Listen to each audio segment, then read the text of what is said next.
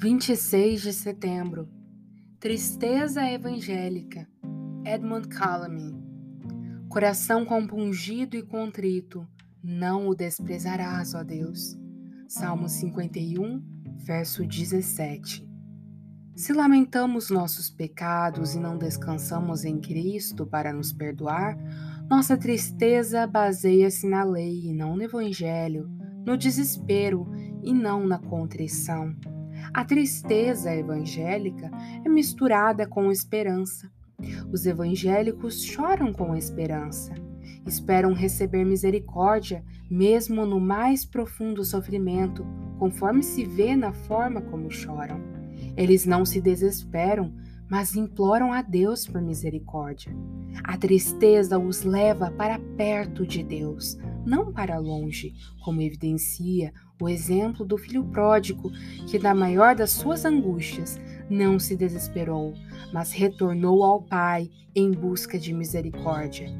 Se ele não tivesse a esperança de receber misericórdia, jamais teria regressado ao Pai.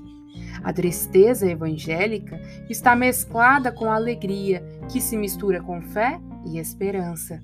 O evangélico que chora olha para sua tristeza como um sacrifício do qual Deus se agrada. Portanto, ele se alegra por poder entristecer-se e oferecer esse sacrifício a Deus. Sacrifícios, sacrifícios agradáveis a Deus são o espírito quebrantado. Salmo 51, verso 17, afirmam as Escrituras. Esse coração contrito crê e, portanto, alegra-se nos momentos de tristeza.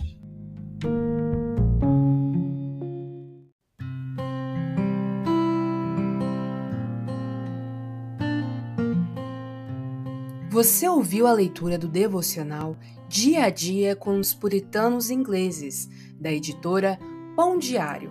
Uma leitura que você encontra aqui no Devoção Diária que você possa estar sendo abençoado por essa leitura e compartilhar com outras pessoas, para que elas também possam ser edificadas. Que Deus abençoe o seu dia na presença dEle.